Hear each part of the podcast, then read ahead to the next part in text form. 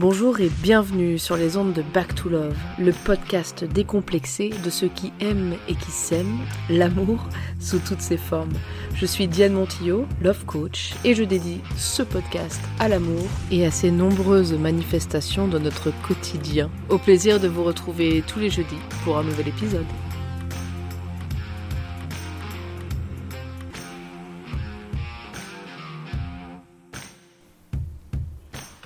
Et oui, salut à tous et bienvenue pour cet épisode 1 du podcast Back to Love. Donc dans l'épisode 0, nous avons parlé de l'amour, qu'est-ce que c'est? Donc euh, je vous ai décrit un peu euh, une réflexion sur ce qu'était l'amour, que finalement il était peut-être beaucoup plus accessible qu'on ne le croyait. Dans cet épisode numéro 1, nous allons euh, parler de l'amour de soi en trois parties et sur trois épisodes différents parce que j'avais d'abord enregistré une première version, mais qui était beaucoup trop dense, le truc un peu indigeste où euh, on sait plus, euh, on est obligé de mettre pause toutes les 30 secondes euh, pour réfléchir à ce que je viens de raconter, donc pas très intéressant finalement. Donc en fait cette fois-ci j'ai décidé de parler de l'amour de soi, comme je vous le disais, parce que ça me semble être une bonne base et la base essentielle à développer pour justement développer plus d'amour dans sa vie. Donc je vais vous décrire dans cet épisode D'abord, comment il se construit en nous, cet amour de soi. Et puis dans l'épisode numéro 2, je vous expliquerai euh, ce qu'il n'est pas, qu'est-ce qu'il n'est pas pour mieux détecter euh, en troisième point ce qu'il est, et que je vous décrirai dans l'épisode numéro 3 euh, du coup. Comme ça, on se fait ça en 1, 2, 3, et ça sera beaucoup plus agréable, et une idée après l'autre, ça me paraît plus sympa. En fait, l'amour de soi, ça va peut-être paraître dingue, et en même temps c'est super logique hein, quand on y réfléchit bien, à certains d'entre vous, mais figurez-vous que la première expérience terrestre d'amour que nous avons expérimentée, goûté, si je puis m'exprimer ainsi, c'était dans le ventre de notre mère. Et oui, c'est là que nous avons commencé finalement à construire ce que j'appelle notre carte émotionnelle, psychique et psychologique. Et ça a continué, on va dire, jusqu'à nos 6-7 ans. On pourrait dire que on reproduit après dans toute notre vie euh, tous les schémas inconscients qu'on a captés à ce moment-là, qu'on a créés à ce moment-là, le bon comme le moins bon, hein, attention, hein, il faut prendre à César ce qui lui appartient. Il y a aussi des bonnes choses qu'on a gardées de toutes ces années-là et de toutes ces impressions-là. Mais on a aussi gardé le moins bon. Et le moins bon, des fois, ça nous plombe pas mal euh, l'itinéraire. Et c'est aussi à ce moment-là, dans le ventre de notre mère, et puis pendant ces premières années de vie, que nous avons commencé à construire, si vous voulez, notre amour de nous. Ce que nous avons capté et ressenti de notre mère, à notre égard, et puis à son propre égard à elle, a laissé une première empreinte en nous. Puis on a plus ou moins euh, ancré cette empreinte en nous avec toutes les relations et les dynamiques que nous avons eues avec les membres de notre famille, que nous avons observées, puis ensuite avec notre entourage plus large, à l'école, etc.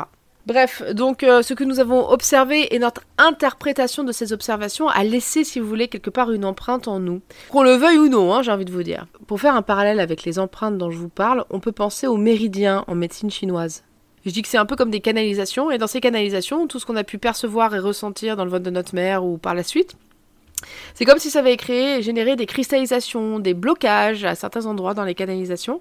Et ces blocages sont restés et avec les années se sont soit accentués, en tout cas ils ne se sont pas améliorés.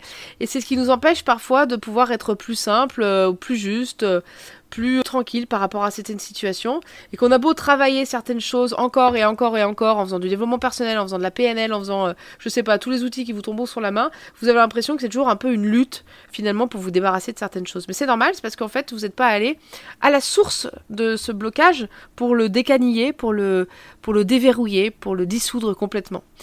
Et c'est pourquoi, moi qui travaille beaucoup avec mes clientes et clients sur le scénario de naissance, je peux vous dire que la façon dont on vient au monde, de notre conception à nos premières expériences sur cette terre, eh ben ça laisse des traces très palpables en nous. Et on se rend compte, en nettoyant tout ça, en libérant les ressentis qui nous ont marqués défavorablement, pour euh, résumer un peu l'histoire, eh bien, notre perception du monde évolue automatiquement. Elle s'adoucit et en conséquence, on ressent toujours plus d'amour et de tendresse pour nous et pour notre entourage.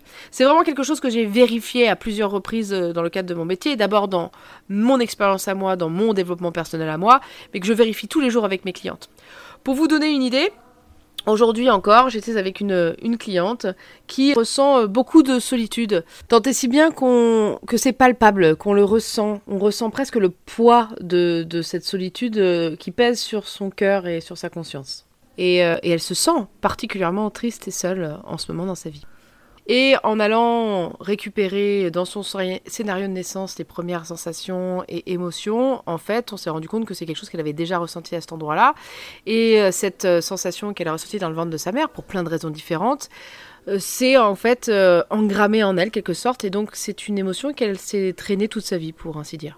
Pourquoi? Bah, Pour toutes les circonstances qu'il y avait probablement autour et de toute façon on n'a même pas besoin de rattacher tout ça avec des faits pur et dur et concret. L'important, c'est de reconnaître la réalité émotionnelle que ma cliente a ressentie à ce moment-là, peu importe les événements. Alors encore une fois, tout est relatif, faisons attention. C'est pas parce que euh, cette euh, petite euh, fille à l'époque a ressenti ça dans le ventre de sa mère que d'autres enfants dans les mêmes circonstances auraient ressenti exactement la même chose. Je dis toujours que quand on arrive sur Terre, finalement, on est déjà une petite personnalité, on est déjà quelqu'un, mais on est venu travailler des trucs sur Terre qui sont différents pour chacun. Donc, que certains vont ressentir dans leur ventre de leur mère, d'autres ne ressentiraient pas la même chose et capteraient encore d'autres nuances, d'autres choses. C'est normal parce qu'on ne capte, entre guillemets, que ce qui accroche avec nous, que ce qui a besoin en nous d'être ajusté, rééduqué, révélé, si je puis m'exprimer ainsi. Donc, notre relation à, soi et aux autres se construit depuis notre conception jusqu'à nos 6-7 ans. Après, on fait évoluer la forme, mais le fond, ça sera toujours le même. Ça sera toujours les mêmes vibrations. Que les conclusions inconsciente, bien sûr, qu'on a tiré de tout ce qu'on a vécu euh, depuis le ventre de notre mère jusqu'à notre petite enfance.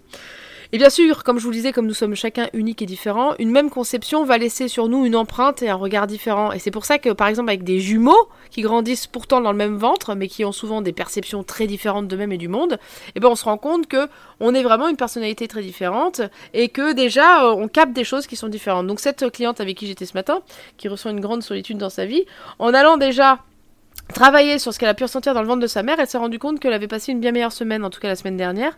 Elle a passé une bien meilleure semaine parce que y a comme elle dit, je sais pas trop m'expliquer, je sais pas trop ce qui s'est passé, mais voilà, ça me paraissait, ça m'a moins empêché de dormir. Euh, je sens que c'est un peu plus léger, je sais pas pourquoi. Eh bien, tout simplement parce que quand on va chercher à la source de ce qui euh, aujourd'hui nous plombe, eh bien, le château de cartes tombe. Et c'est pour ça que je passe souvent par ce biais-là, parce que c'est par ce biais-là que se sont construits beaucoup de choses.